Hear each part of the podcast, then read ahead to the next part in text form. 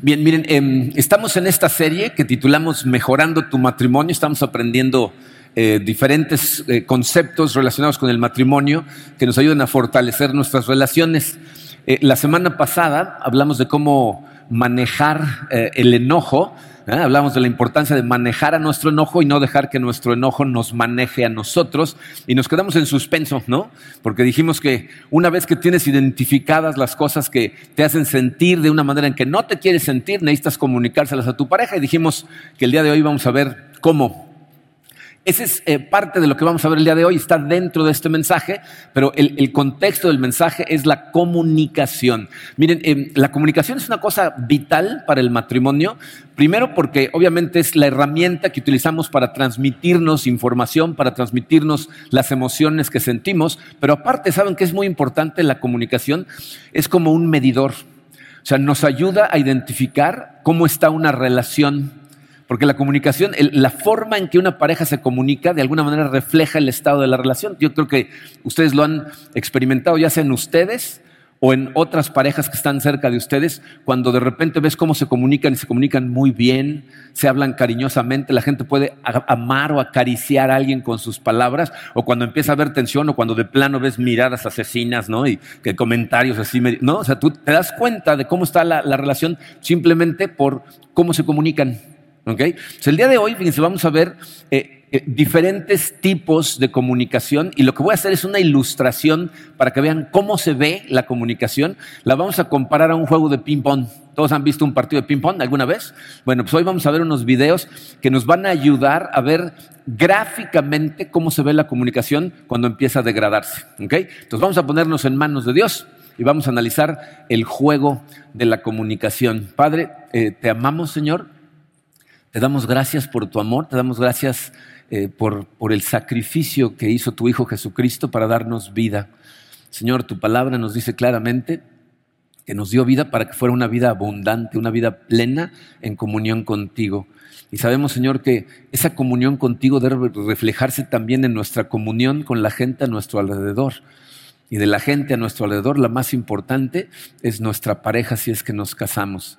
Eh, queremos ser eh, un reflejo de tu amor, un reflejo de tu luz para el mundo, Señor, y por eso te pedimos que nos enseñes más, que nos ayudes a ver en tu palabra las cosas que hay importantes ahí para este tema de la comunicación. Abre nuestros ojos, Señor. Yo sé que eh, mucho más que las palabras que nos decimos son los sentimientos que nos hacemos sentir unos a otros. Así es de que te pido, Señor, que verdaderamente nos abras los ojos a estas verdades y transformes nuestro corazón.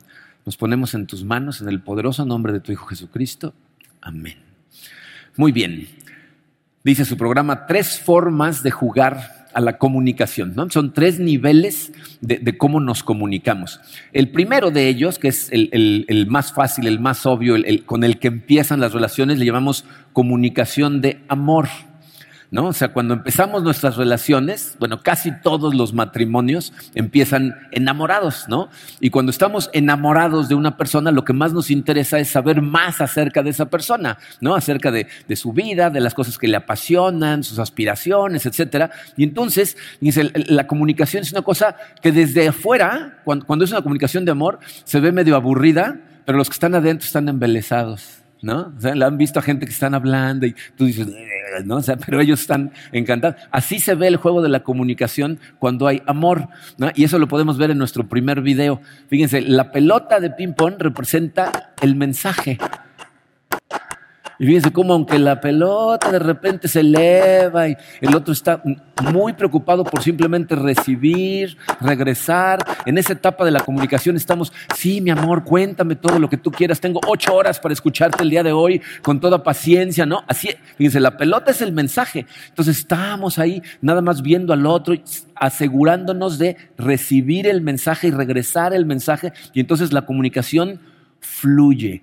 Eh, eh, ¿Saben que es muy interesante? Yo no sé si recuerdan esto, pero cuando éramos adolescentes y teníamos novio o novia, te podías pasar horas hablando con la persona. ¿Se acuerdan de eso? ¿Ah? Una llamadita de teléfono que tardaba tres horas. en mi casa eh, somos seis, tres hombres y tres mujeres, y hubo en algunos momentos que habíamos cuatro o cinco adolescentes y no había celulares, había un teléfono pegado con cable a la pared y fila, todos los demás, ¿no? Por horas que pasábamos hablando con nuestra pareja. Esa es la comunicación de amor. ¿Y saben cuál es la diferencia de esa comunicación a las demás? Les puse en su programa, estábamos dispuestos a escuchar. O sea, estábamos pendientes de lo que nos decía nuestra pareja y lo que queríamos era escuchar. De alguna manera, seguíamos el consejo de Santiago. Santiago 1.19 dice, deben estar listos para escuchar y ser lentos para hablar. Y lo hacíamos perfectamente. Entonces, miren, quiero, quiero que se den cuenta de la importancia de la comunicación en el matrimonio. Que una relación suceda tiene que ver con muchas cosas, con muchos factores. Tiene que haber una compatibilidad, algunos intereses en común, cierta atracción física, pero estoy convencido que la razón por la que eh, la etapa de la luna de miel es tan bonita es porque como nos sentimos escuchados, nos sentimos importantes para alguien. Y, y entonces estamos enamorados. Entonces, fíjense, no se comunicaban bien porque estaban enamorados. Se enamoraron porque se comunicaban bien. O sea, cuando tú tienes buena comunicación y estás dispuesto a escuchar a la otra persona, la haces sentir importante, la haces enamorarse de ti. Entonces, no es el amor lo que produce escucharnos bien, es escucharnos bien lo que produce amor. Tristemente, eh, esas son las cosas que empiezan a cambiar en el matrimonio y entonces empezamos un segundo tipo de comunicación que llamamos comunicación de egoísmo. Es como termina la segunda fase con egoísmo y, empieza con el rompimiento de la comunicación. Miren, eh, aunque el contexto en el que Pablo da este pasaje no tiene que ver con la comunicación, o sea, no es de lo que está hablando él, sí nos da una excelente analogía de uno de los principales problemas en la comunicación. Primera de Corintios 14, versículos 8 y 9, dice, Pablo empieza diciendo estas palabras, dice, si la trompeta no da un toque claro, ¿Quién se va a preparar para la batalla? ¿De qué está hablando Pablo ahí? Dice, en la época de Cristo, en la época de Pablo, eh, las guerras con los ejércitos para comunicarles las órdenes a los soldados, pues no tenían radios. Y entonces lo que utilizaban era sonidos, usaban una trompeta. Y entonces, eh, por ejemplo, el ejército romano, que era un ejército súper disciplinado, si querían que atacaran, entonces era un sonido, ¿no? entonces todos se, preparaban, ¿no? Si querían que se detuvieran, era otro, ¿no? Entonces sabían que había que detenerse. Y si había que retroceder, pues otro diferente, ¿no? algo diferente. Entonces, imagínense qué pasa si el centurión quiere que ataquen porque ve una eh, vulnerabilidad en el enemigo y entonces le dice a la trompeta, ataquen. Y el trompeta hace... Y nadie entiende qué pasa? Unos atacan, unos corren para atrás. O sea, es un desorden. Y dice Pablo, así sucede con ustedes. A menos que su lengua pronuncie palabras comprensibles, ¿cómo se sabrá lo que dicen? Será como si hablaran al aire. ¿Alguna vez te has sentido como que le estás hablando al aire? Cuando yo era chiquito, mi mamá me decía, parece que le estoy hablando a la pared. No, no, les decían a ustedes eso. le estás hablando al aire. Bueno, miren, eh, la realidad de esto es, fíjense, eh, ahí podemos ver eh, el primer problema de comunicación que se da entre una pareja. Eh, la realidad es que como enfrentamos el mundo de diferente forma, nos comunicamos de diferente forma. Ahí empiezan los problemas. ¿no? O sea, como las mujeres son relacionales, para ellas toda su comunicación tiene que ver con conectividad. Pero como los hombres todo lo vemos en términos de objetivos, toda nuestra comunicación es práctica, simplemente práctica. Entonces, si tú oyes la conversación entre dos mujeres y escuchas la misma conversación entre dos hombres, te das cuenta cómo nos comunicamos totalmente diferente. ¿No? llega una chica que se acaba de cortar el pelo con su amiga y la amiga lo primero que le dice es, te cortaste el pelo. Sí, ¿cómo me quedó? ¿Qué te parece? No, te, se te ve precioso, así cortito. Ojalá y a mí también me quedara bien el pelo corto. No, hombre, seguro que te queda bien. Aparte, yo tengo un estilista que es un genio. Ah, sí. ¿Y en dónde está? Está en la plaza tal, junto al restaurante, no sé qué. A ese restaurante fuimos a comer mi esposo y yo ayer. ¿Y qué crees? Y se empiezan hablando de tortillas, terminan hablando de la bomba atómica, ¿no? O sea, se va distorsionando. Pero, pero la comunicación fluye, porque para ellas la comunicación es conexión. Si un hombre que se acaba de cortar el pelo llega con un amigo, si se diera el remoto caso de que se diera cuenta, ¿no? Que notara, ¿no? Porque lo más probable es que ni cuenta se fuera a dar, pero le diría, ¿te cortaste el pelo? Y el otro le diría, sí. ¿Se acabó? Sí, ¿no? Depende cómo se lleven, a lo mejor le hice una incoherencia como, no, me creció la cabeza, ¿no? O sea, pero, pero ¿no? Pero se acabó. No, o sea, no, no, no pensamos los hombres de otra manera a la hora de comunicarnos, son cosas prácticas y las mujeres se van por caminos que a nosotros no se nos ocurren. ¿no? Karina me manda a la tienda a comprar carne, llego con la carne y me dice, ¿dónde la compraste? Superama. Ok. Si ella llega con la carne, le digo, ¿dónde la compraste? Me dice, ¿por qué? ¿No te gustó? ¿Era otra? ¿Está, muy, está muy cara? O sea, no, ¿dónde? ¿No? O sea, simplemente, ¿no? Pero aparte, fíjense, encima de eso, las mujeres cuando se comunican mandan mensajes subliminales dentro de la comunicación que no dicen. ¿No? Y nosotros los hombres que andamos por el mundo, no los captamos y entonces no entendemos lo que nos están diciendo. Leí un artículo que escribió una pareja que se dedica a dar conferencias para matrimonio, o sea, son expertos, ¿no? Y dice ella en el artículo que están en un aeropuerto esperando un vuelo, ya llevan varias horas sentados esperando el vuelo, vienen de regreso cansados, entonces él está sentado leyendo una revista y ella está leyendo otra cosa y de repente se da cuenta que ya llevan horas ahí y le dice, ya llevamos horas aquí, vamos a comer algo, ¿no? Y él voltea y le dice, ya tengo hambre, vamos a comer. Y levanta la cabeza y le dice, yo no tengo hambre, si quieres ve y cómprate algo, yo te espero le cambia el semblante a ella. No me quieres acompañar, está bien, nada más dime que quieres que coma sola y como sola. Se para, se va, ¿no? Y entonces el otro se queda de a cuatro, ¿no? Y él en el artículo dice, yo no entiendo por qué se enoja, pero ella luego dice, lo que yo le estaba diciendo es, llevamos horas aquí sentados sin hablar, vamos a hacer una actividad en donde intercambiemos opiniones, vamos a hablar. Pero él dice, pero dijo, tengo hambre, ¿no? ¿no? Entonces ella manda un mensaje, el otro recibe otro, pues claro, hay un problema, ¿no? Entonces, fíjense, 1 Corintios 14, 11 dice, si no capto el sentido de lo que alguien dice, seré como un extranjero para el que me habla y él lo será para mí. O sea, las mujeres necesitan entender que nuestra comunicación es práctica y si algo nos quieren decir, nos lo tienen que decir de forma muy práctica y directa. Y, los hombres tenemos que entender que cuando nuestra esposa nos dice, quiero platicar contigo, no hay un tema en particular. ¿de qué quieres hablar? No, quiere conectar contigo. Las cosas no tienen que ser prácticas. ¿No? Sería lo mismo que si, tu esposa dijera, este, eh, ¿quieres tener relaciones sexuales porque quieres tener un hijo? O sea, ¿tiene que ser con un objetivo? No. ¿no? Entonces la comunicación es conexión, ¿ok? Pero entonces fíjense, empieza a haber problemas de comunicación porque hablamos diferente. Y cuando a eso le empezamos a sumar los factores externos típicos del matrimonio, entonces la comunicación se empieza a romper dramáticamente. Y para que vean cómo empieza a suceder eso y qué es lo que causa, quiero que vean estos tres videos.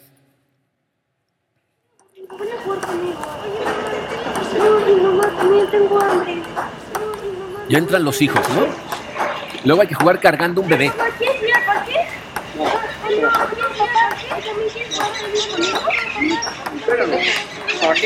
¿Ven lo que pasa con el mensaje? Mira, mira, nena. Mira, mira Entre el trabajo, entre el teléfono.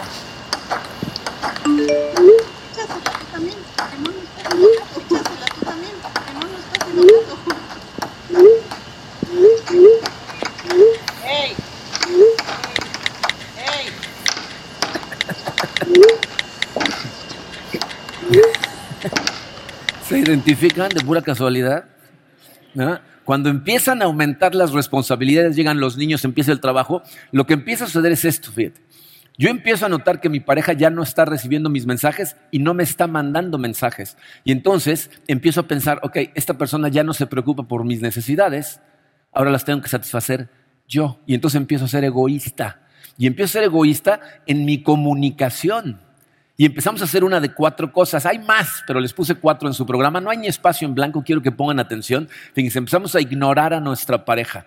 ¿Cuántas veces, véanse a ustedes mismos, ¿eh? tu pareja te está hablando y tú estás o en el celular o volteando a ver la televisión o, el, Facebook? Eh, el Espíritu Santo no necesita ayuda, deja de darle codazos a la gente, ¿ok? Eh, tú, ¿ok? O sea, ¿cuántas veces estamos ignorando descaradamente a nuestra pareja cuando nos está hablando? Pretendemos escuchar, ¿no? Ahí es cuando los estamos volteando a ver a la cara, ¿no? Y todos tenemos el descaro de decir, no, ah, no me digas. Y por dentro estás en otro lado. ¿No? ¿Cuántos de ustedes les pasa que tienen la televisión prendida? Tu pareja te está hablando, la estás volteando a ver a tu pareja, pero estás oyendo la televisión. Estás poniendo atención a lo que... No, no, miren, yo cuando viajaba mucho, cuando era consultor, eh, Karina y yo hablábamos por teléfono y yo estaba viendo la televisión y se daba cuenta por teléfono, me decía, ¿qué estás viendo? Apaga la televisión. Y entonces le ponía en mute y seguía hablando y estaba tratando de leer los labios del de la televisión. O sea, ¿no? O sea, pretendemos, pero no escuchamos. Y ahí es en donde vienen los problemas de comunicación. Te dije esta cosa. ¿Cuándo? Te lo dije, te dije claro. No es cierto. Y según tú no te lo dijo, lo que pasa es que no estabas escuchando. Luego escuchamos selectivamente, solo cuando nos interesa. Si el tema es importante para mí, te escucho, si no, ni te pelo. ¿No? O estamos interrumpiendo a nuestra pareja todo el tiempo. Ya sé lo que vas a decir, ya ni siquiera te escucho. Entiendan esto, ¿eh? Cuando yo empiezo a sentir que mi mensaje es rechazado, me siento personalmente rechazado. Y ahí es en donde empieza a, crecer el enojo. Y miren, esto se complica por otra situación que sucede en la comunicación. Los expertos en comunicación nos dicen que en un eh, mensaje oral, las palabras solamente cuentan por 10% del mensaje. 30% es entonación y 60% es el lenguaje corporal. Entonces, si tu pareja te está hablando y tú no lo estás volteando a ver o no la estás volteando a ver, te estás perdiendo de la mayor parte del mensaje. Nuestro cuerpo es una torre de comunicaciones que está mandando mensajes todo el tiempo porque queremos sentirnos importantes. Y entonces mandamos mensajes aunque no estemos hablando. Si tu pareja entra a tu casa y entra con una cara de dolor, sufrimiento, amargura, enojo, y tú la volteas a ver y te sigues como si nada, sería lo mismo que te dijera buenos días y tú te siguieras como si nada. Te está mandando un mensaje. Entonces, cuando yo empiezo a ignorar los mensajes de mi pareja, se empieza a generar dentro de mí enojo. Y en el momento en que empieza a suceder el enojo, la relación puede tomar uno de dos caminos. Que yo sea consciente de que estoy enojándome y entonces vaya a confrontar a mi pareja, como lo vamos a ver más adelante, o que me sienta yo justificado para empezar a atacar. Como me siento enojado, ahora siento eh, la justificación de atacar y entonces pasamos a un siguiente nivel de deterioro en la comunicación que la denominamos comunicación de guerra. O sea, lejos de amor o egoísmo, ahora es de guerra. Es decir, si tú te sientes justificado para atacar, la comunicación se convierte en un arma. O sea, ya no es una herramienta en donde yo te mando mis mensajes, quiero que afirmes mis, mis emociones. No, no, no. Ahora voy a tratar de herirte. Y esa se ve de esta manera. Vean este video.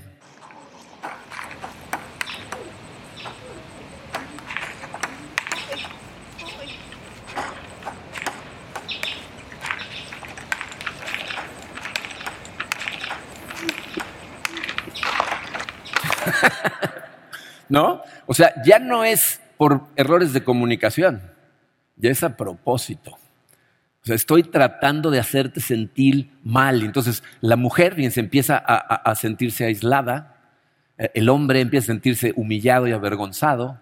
¿no? Y, como se los dije la semana pasada, o sea, tenemos eh, gente que agrede, agrede activamente y otros que agreden pasivamente, ¿no? Zorrillos y tortugas. Eh, eh, normalmente los zorrillos te atacan y las tortugas lo que hacen es te provocan y fingen como que no hicieron nada. Pero tienes que entender, la agresión es la misma y el resultado es el mismo. Empezamos a sentirnos enojados, aislados, humillados y lo, expresamos con, con, enojo. Y el enojo tiene una progresión. Dice Proverbios 29, 22, dice, la persona enojada comienza pleitos el que pierde los estribos con facilidad comete todo tipo de pecados. Entonces, esa es la progresión, ¿no? Te empiezas a enojar, te enganchas en un pleito, pierdes los estribos y haces un tiradero. Esa es la degradación de la comunicación. Empieza en amor, se convierte en egoísmo y al rato estamos en guerra. Y el problema es cuando ya estamos en guerra, la gente no sabe qué hacer. O sea, no sabes cómo hacerle para regresar a la comunicación de amor, porque todo se malinterpreta. Hasta cuando tratas de hacer las cosas bien, el otro piensa que lo estás atacando. Entonces, ¿cómo regresamos a una comunicación de amor? Es el número dos romano en su programa, eh, regresando a la comunicación de amor. Miren, en, un lugar tan grande como este, eh, tenemos parejas en los tres lugares. Y, acuérdense que estas no son posiciones fijas, es más bien transiciones, ¿no? Que te vas cambiando de una a otra. Entonces, a lo mejor estás intermedio en alguna de ellas, pero en algún lugar de esos estás. Entonces vamos a hablar de los tres. La letra A dice, si tienes buena comunicación, si en este momento en tu matrimonio tienen excelente comunicación, puede ser por una de dos razones. Una, te casaste antier, ¿no? Entonces, ah, están todavía en la época de la luna de miel, está bien, es válido, qué bueno, ¿no? La otra es que hayan aprendido a darse mantenimiento mutuamente en la comunicación. Entonces, si tú estás bien en este momento, lo que tienes que hacer es, dice tu programa, mantente alerta tienes que mantenerte alerta. Miren, e, e, el, momento más vulnerable para una persona es cuando siente que todo está bien, porque ahí es cuando bajas la guardia. Ahí es cuando te descuidas. En este universo todo tiende al deterioro, todo. O sea, las cosas dejadas por sí mismas no van mejorando cada vez más, van empeorando cada vez más. Entonces tienes que conscientemente estar alerta para que la comunicación se mantenga. Fíjate, 1 eh, Corintios 10, 12 dice, si alguien piensa que está firme, tenga cuidado de no caer. O sea, cuando más firme te sientes, es cuando más posible es que te tropieces. Entonces, manténganse alerta. Acuérdense que el, objetivo aquí es comprender a tu pareja, ¿ok? Estar escuchándola. Letra B, si empiezas a tener problemas, si empiezas a tener problemas, significa que ya se está empezando a generar enojo, ¿no? Entonces, en este momento, tienes que confrontar a tu pareja con lo que te está pasando. Si hicieron su tarea de la semana pasada, significa que para este momento tú sabes qué emoción sientes cuando tu pareja hace qué cosas o cuando dice qué cosas. Entonces lo tienes claro y ahora es momento de ir e informárselo a tu pareja para tratar de remediar la situación, generar un cambio. ¿Cómo hacemos eso? Esto es lo que los dejé en suspenso la semana pasada. ¿Cómo lograr que tu pareja te escuche? Les voy a dar cinco consejos rápidamente que les van a ayudar a presentarle a su pareja su punto de vista y no causar un pleito. Número uno, escoge el momento apropiado. Necesitas escoger el mejor momento posible para que tu pareja te escuche. O sea, tú eres el más interesado en que tu pareja te escuche, entonces tienes que escoger el momento apropiado, porque no cualquier momento es apropiado. Eclesiastés 3, versículos 1 y 7, dice el rey Salomón, todo tiene su momento oportuno. Hay un momento para callar y un tiempo para hablar. Fíjense que empezó por decir callar. O sea, no, en el momento que te cruza por la cabeza no es el mejor momento para decirlo, necesitas buscar el mejor momento o vas a tener un problema. Les voy a decir cuáles son los peores momentos cuando tú o tu pareja están cansados, cuando están frustrados en medio del problema, cuando hay mucha distracción. Eh, ¿Saben cuál es uno de los peores? Cuando tienen hambre. La gente con hambre se pone de mal humor en dos patadas. Entonces, antes de comer, no te oye, quería hablarte, porque entonces inmediatamente se van a agarrar a golpes, ¿ok? Entonces, piensa en el hecho de que si esto es algo que realmente has analizado, tú llevas pensando en esto a lo mejor días, pero tu pareja no. O sea, tú estás listo, pero tu pareja no está lista. Entonces, lo primero que tienes que hacer es buscar el mejor momento. Aparte, somos diferentes. Por ejemplo, a mí me encantan las mañanas. Hacer las cosas a primera hora de la mañana a mí me encanta. No tengo la cabeza clara. Karina, y uno de los principales problemas que tuvimos al principio del matrimonio es que yo lo primero que quería hacer cuando despertábamos era platicar con ella. Y Karina no cree en Dios hasta las 10 de la mañana. Entonces me agarraba, Ay, déjame en paz, no me estés hablando todavía, ¿no? Entonces ya cuando empieza a entender esas cosas, empieza a haber paz, ¿no? Entonces, ¿cuál es el mejor momento para hablarle a tu pareja? Eh, Michael Nichols escribió un libro excelente que se llama El arte perdido de escuchar.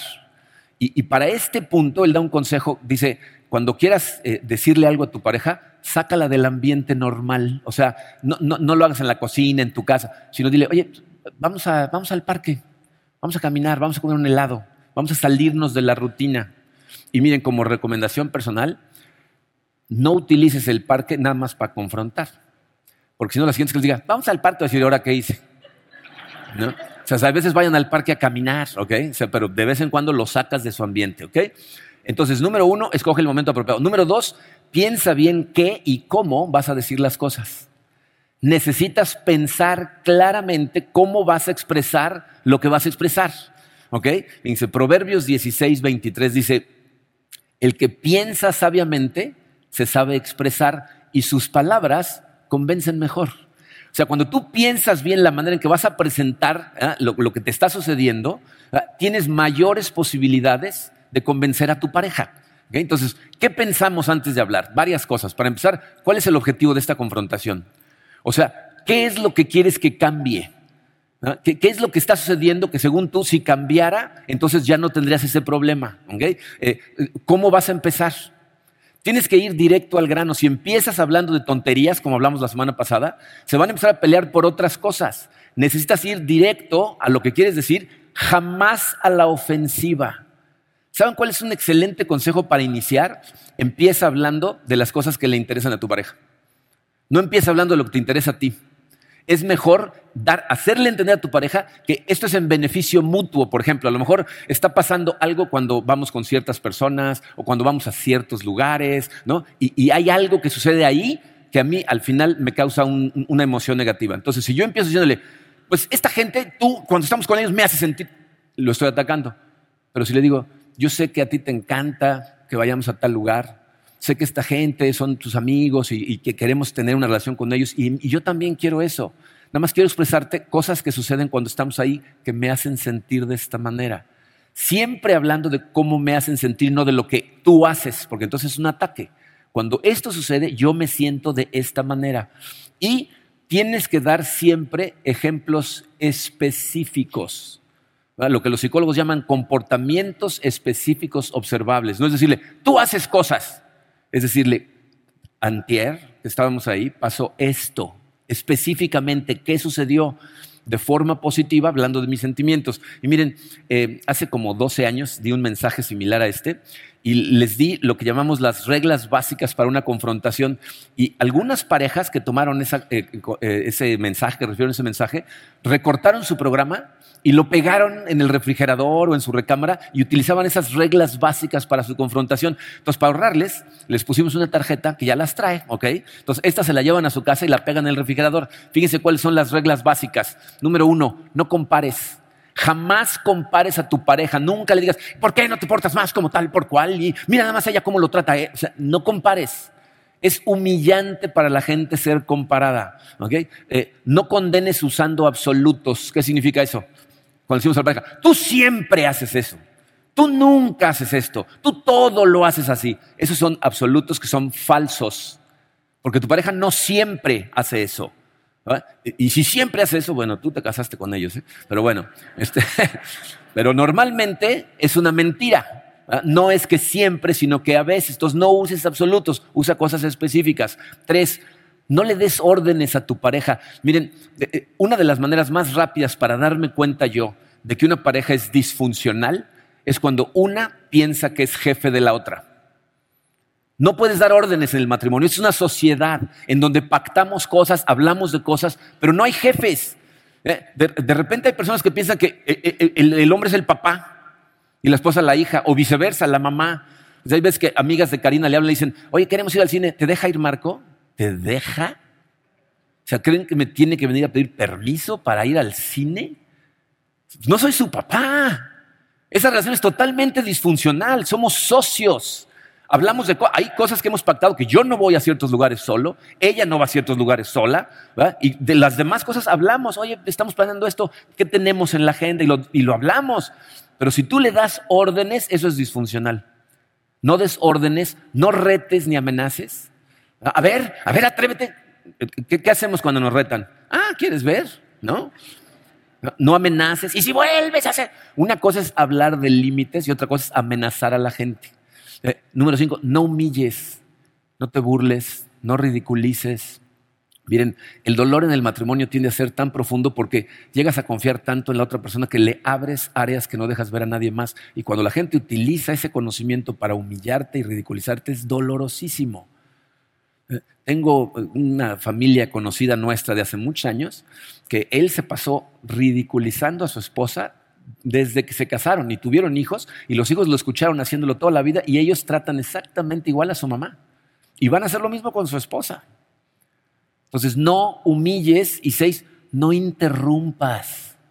O sea, deja a la gente hablar. De hecho, fíjense, este va de la mano con el que sigue. No interrumpas, pero vamos a ver lo que sigue, porque este punto que sigue, miren, el éxito de la confrontación depende de este punto que sigue. Así es de importante. Número tres, antes de continuar, escucha. Tú vas, ya pensaste tu presentación, ya sabes cómo te sientes, ya sabes qué, acciones de tu pareja causan ciertas cosas. Entonces ahora vas a ir de la manera más positiva posible, le vas a expresar tu caso. Cuando terminas de expresar tu caso, ahora te toca a ti escuchar. Y te vas a sorprender porque lo más probable es que haya parte de la culpa del problema que cae de tu lado. Entonces necesitas escucharlo. Proverbios 18:13 dice, es necio y vergonzoso responder antes de escuchar. Fíjate, si yo te, te planteo mis situaciones y no te escucho cuando tú empiezas a hablar, o sea, si no entiendo tu punto de vista, ¿cómo te voy a convencer del mío? ¿Cómo te puedo convencer si no estoy entendiendo cómo ves las cosas tú? Si yo te escucho y te demuestro que te escucho, tengo grandes probabilidades de lograr que tú me escuches ahora. Pero ¿saben cuál es nuestro problema? No sabemos escuchar. La gente piensa que escuchar es una habilidad con la que nacemos, pero no sabemos escuchar. Entonces, fíjate, te voy a dar un consejo, que es el mejor consejo que vas a escuchar en tu vida acerca de la comunicación. Cuando tu pareja esté hablando, escucha con la intención de comprender, no de contestar. Porque eso es lo que hacemos. Está hablando tu pareja y tú estás pensando en qué le vas a contestar. Cuando escuchas con la intención de contestar, antes de que termine ni la mitad de lo que está diciendo, tú ya no estás escuchando, estás pensando qué le vas a decir. Y tu pareja se da cuenta porque ya tienes la palabra en la boca. Y todo lo ya no te estoy escuchando. Entonces, escucha con la intención de comprender, porque algo de lo que te va a decir te va a ayudar a entender su comportamiento, por qué se está portando así, qué hay en su pasado, qué aprendió de chiquito, cuáles fueron sus hábitos, o qué estoy haciendo yo que lo causa. Y ese es el segundo consejo. Cuando vayas a hacer una presentación a tu pareja de cosas que te molestan, tienes que entrar pensando, seguramente yo tengo parte de la culpa. Es importantísimo que pienses así cuando estás hablando, te voy a decir por qué, cambia totalmente tu actitud. Porque si tú piensas que tu pareja es culpable y tú eres inocente, le planteas las cosas desde el caballo blanco de la justicia. Y tú, tú a ver, ¿eh? ¿eh? ¿no? Pero si yo le digo las cosas pensando, ¿quién sabe qué estoy haciendo yo? Entonces hablo humildemente porque sé que a lo mejor me van a confrontar de regreso y es lo que tienes que estar esperando, que te van a confrontar. Ese ida y vuelta tiene que continuar en donde tú escuches, ok, entiendas, expreses otra vez tu opinión, eh, te escuchen y luego escuches otra vez hasta que llegan a un acuerdo de cómo van a cambiar las cosas para que ahora la relación se fortalezca a partir de esa conversación. Los siguientes dos puntos son cruciales después de que llegan a ese acuerdo. Número cuatro, aclara las conclusiones. Necesitan hacer conclusiones transparentemente claras para los dos. ¿Por qué? Porque escuchamos de acuerdo a nuestras expectativas. Y entonces, si no eres específico, o sea, si hablan de las cosas, yo te digo, ah, bueno, ok, muy bien, entonces luego lo hago. ¿No? Eh, quiero que llegues más, ah, ok, entonces ya voy a llegar más temprano. Ok, entonces luego lo vemos. Todas esas tres, no dijimos nada. luego lo hago, puede ser mañana o en 15 años. ¿No? Si yo estoy llegando a las dos y media de la mañana y mi pareja me dice, oye, yo sé que una vez al mes sales con tus amigos, juegan al dominó, pero no llegues tan tarde, por favor. Ok, ya voy a llegar más temprano. A lo mejor para mi pareja significan las doce y para mí las doce quince, ¿no? O sea, las dos y diez. O sea, no sabemos. Entonces tienes que decir, ¿qué tal esta hora? ¿Cuándo lo podemos hacer? ¿Qué te parece si ponemos una fecha? ¿Cuándo te gusta? Lo más claro posible. Miren, Proverbios 13, 12 dice, la esperanza frustrada aflige al corazón cuando tú creas expectativas en tu pareja y no se cumplen, le afliges el corazón. Dice, el deseo cumplido es un árbol de vida. Entonces, aclaren, porque asumimos cada quien cosas diferentes a menos que las aclaremos, ¿ok? Y por último, número cinco, dice, termina con palabras de aliento. O sea, la conversación tiene que terminar bien si la conversación termina mal, si terminan más enojados que antes, si uno sale caminando sin hablarle al otro, el objetivo no se va a cumplir. Entonces, al final necesitas alentar a tu pareja. Proverbios 12:25 dice, la angustia deprime al hombre, la palabra amable lo alegra. Entonces tienes que terminar con palabras de amor, alentando a tu pareja y reafirmando, por ejemplo, tu compromiso a la relación. Estoy hablando de estas cosas porque me interesa que esta relación sea para siempre. Vamos a platicarlas para que seamos felices los dos. Reafirma tu amor por tu pareja. Te estoy hablando porque te amo. Porque quiero que sigamos bien nuestro matrimonio. Reafirma tu fe en que las cosas van a funcionar, van a salir bien con la ayuda de Dios. Mira, tienes que tener eh, la paciencia suficiente para ayudarle a tu pareja a aprender a escuchar. No sabemos escuchar ni tu pareja ni tú. Entonces, tenle tú la paciencia para que aprenda a escuchar como tú quisieras que te tuviera la paciencia para que tú también aprendas a escuchar. Entonces, esos son los consejos para si estás bien, mantente alerta. Si empezaron a tener problemas, necesita haber una confrontación. Ahora vamos a ver la tercera, la de guerra, letra C. Si estás en serios problemas, miren, cuando yo tengo, eh, Karina y yo nos sentamos a tener consejería con parejas que están en serios problemas, invariablemente eh, eh, y si has estado con nosotros, a lo mejor has escuchado esta pregunta, yo les digo, ¿cuál es tu objetivo para esta conversación que estamos teniendo aquí? ¿Qué quieres que pase? Y esa es la pregunta que yo te hago a ti. Si en este momento están en serios problemas, ¿qué quieres que pase? Porque si tú ya te rendiste, si ya tiraste la toalla, no estás dispuesto a hacer absolutamente nada más para tratar de ayudar a resolver tu matrimonio, no hay nada que nosotros podamos hacer por ti. Pero si los dos están dispuestos a ciertas cosas que vamos a hablar al final de los tres requisitos, pero si los dos están dispuestos a resolver el matrimonio, entonces es totalmente salvable. Miren, eh, eh, esto no es fácil cuando ya estás en, guerra con tu pareja, pero es totalmente posible. ¿Ok? Hemos visto milagros en esta iglesia, hemos visto matrimonios incluso que ya estaban divorciados han restaurado su matrimonio y hemos visto parejas con problemas muy simples de resolver que no están dispuestos a hacer las cosas que les enseñamos y terminan en divorcio. Entonces, ¿qué hacer si estamos en serios problemas? Para empezar, recuerda que tu pareja sufre tanto como tú. Lo primero que tienes que ser consciente es que los dos están sufriendo. Bien, esto eh, parece mentira, pero nos cuesta mucho trabajo verlo. Si hay mucha amargura en tu corazón, la amargura lo que tiende es a cegarnos al dolor del otro y nada más vemos nuestro dolor. Pero créeme, en un matrimonio roto, los dos están sufriendo. Aunque uno pretenda que está bien, no es cierto. Eh, tienen dolor en su corazón. Tienes que empezar a orar diariamente por tu pareja, todos los días. Esa es una de las cosas que más sana tu corazón hacia tu pareja. O sea, lo que más te ayuda a volver a amar a tu pareja es empezar a orar diligentemente por tu pareja. Y pídele a Dios, Señor, te pido por, ella, te pido por él, te pido por su corazón, te pido porque lo sanes, te pido porque lo llenes de gozo. Y, y jamás le digas, Señor, ya cambia mi pareja, por favor, mira nada más cómo se porta, ya transfórmalo. Al revés, Señor, cámbiame a mí transforma mi corazón, ayúdame a convertirme en el tipo de hombre que mi mujer necesita, en el tipo de mujer que mi esposo necesita. Transforma mi corazón diariamente. Dios te va a empezar a llenar con el amor que tiene por tu pareja si empiezas a orar por tu pareja todos los días. Lo, que tiene, lo tercero es, acuerden hacer una tregua. ¿Saben lo que es una tregua, no? Cuando dos países están en guerra y dicen, vamos a hacer una tregua, alto el fuego. O sea, vamos a dejar de agredirnos, vamos a acordar los dos en que ya no nos vamos a decir ahorita cosas hirientes. Miren, esto va a llegar un momento en donde van a tener que confrontar cosas en el pasado. Pero en este momento, si están en guerra, lo mejor que pueden hacer es simplemente hacer una tregua. No nos vamos a agredir y van a empezar a aplicar lo que van aprendiendo poco a poco. Van a ir viendo tareas, especialmente si están siguiendo los estudios de grupo pequeño, hay ejercicios que van a empezar a hacer. Entonces, dense cuenta, que es lo último que dice ahí abajito, que esto es un proceso. Restaurar una relación es un proceso. Tú no te metiste al tiradero en el que estés en un día.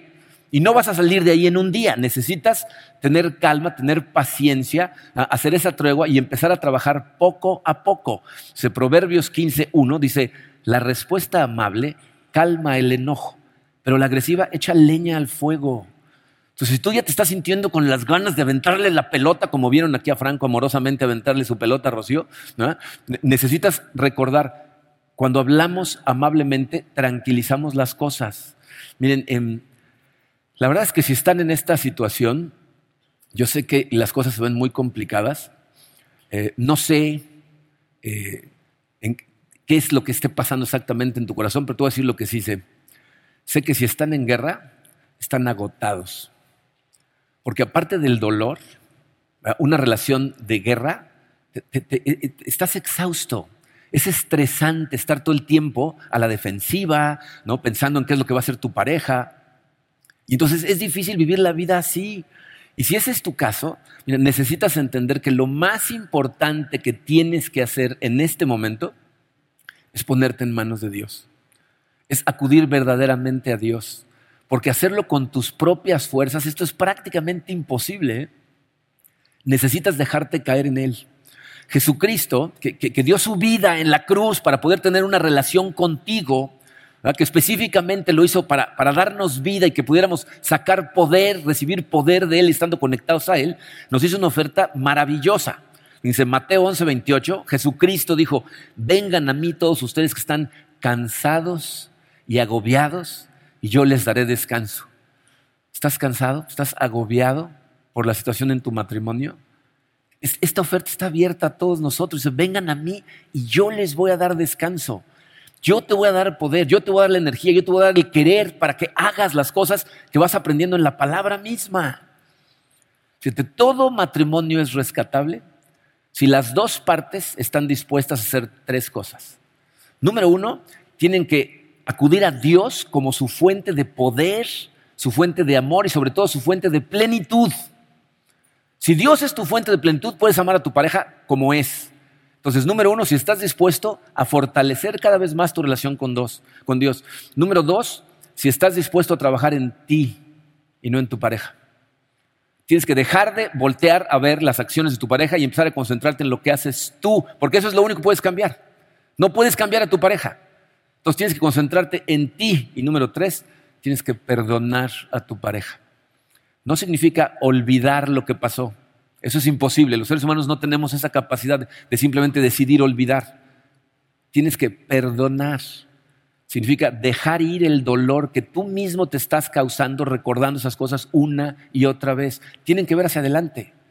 No pueden ver hacia atrás. en algún momento cuando la relación empieza a mejorar, eh, hay, la posibilidad de confrontación para arreglar las cosas porque no se van a arreglar solas. Si es necesario, por favor, pidan ayuda. Una de las cosas más tristes que vemos es la cantidad de matrimonios que llegan a pedir ayuda cuando ya están a punto de firmar su divorcio. O sea, pide ayuda lo antes posible. Gente te puede ayudar a comunicarse entre ustedes en lo que empiezan a mejorar su proceso de comunicación. Entonces, si este es el caso tuyo, considera todas estas cosas. Si tu comunicación está bien, o si está empezando a degradarse, les voy, a dejar una tarea para esta semana. todos los días de esta semana, apaguen la televisión media hora antes de lo normal, simplemente para platicar. Bien, Karin y yo descubrimos eh, una cosa eh, casi al principio de nuestro matrimonio, muy poquito tiempo después de nuestro matrimonio, cuando yo llegué a trabajar a un hotel por primera vez y nos, y nos hospedaron en el hotel, estuvimos seis meses viviendo en un hotel. Cuando hay televisión en la recámara, la comunicación desaparece. Porque vivíamos en un hotel, teníamos televisión en el cuarto en el que vivíamos, y entonces nos dimos cuenta después de seis meses que ya no hablábamos. Desde entonces pusimos como regla y llevamos décadas sin tener televisión en la recámara y no saben la cantidad de conversaciones que tenemos antes de irnos a dormir. No vamos a tratar de forzar a nadie a sacar la televisión de su cuarto, vaya tú, pero por lo menos apágala de vez en cuando. Apágala antes de que te quedes dormido. Date media hora para conversar y vas a ver el nivel de comunicación y profundidad que vas a empezar a crear en tu relación simplemente con media hora diaria de comunicación. Analizas tu comunicación en tu matrimonio porque es un reflejo de cómo están. Y la Biblia nos dice que el matrimonio debería ser un reflejo del amor de Dios al mundo. O sea, el, amor de Dios persiguiendo incondicionalmente al hombre se debe reflejar en el amor de un hombre persiguiendo incondicionalmente el corazón de su mujer. Entonces piensa, ¿qué reflejo le estamos dando al mundo? Si no está bien, necesitamos regresar a la comunicación de amor. Vamos a orar. Padre, eh, te damos gracias, Señor, por, por lo práctica que es tu palabra, por la cantidad de cosas que nos enseña y por tu preocupación, Señor, que en algo que para mucha gente puede ser algo superficial en lugar de simplemente estudiar cosas más teológicas, eh, el matrimonio es una de las relaciones más importantes que pueden dar un reflejo de lo que significa seguirte a ti, Señor. Padre, eh, ayúdanos a ser humildes, a reconocer que buena parte de los problemas de nuestro matrimonio recae en nuestro lado. Ayúdanos a ver ese comportamiento, esas actitudes que estamos teniendo que aumentan los problemas. te pedimos, Señor, que nos empieces a llenar el corazón con el amor que tienes por nuestra pareja, recordándonos cómo nos sentíamos cuando empezamos nuestra relación y cómo es totalmente posible regresar a eso si estamos dispuestos a dejarte trabajar en nosotros, amar a nuestra pareja y perdonarla. Nos ponemos en tus manos, Padre. Sé tú el que trabaje en nuestros corazones, danos fuerza, llénanos con gozo que venga de ti, Señor, y llénanos del amor divino y perfecto que solamente viene de ti para amar de esa forma a nuestra pareja. Te lo pedimos, Padre, en el poderoso nombre de tu Hijo Jesucristo. Amén.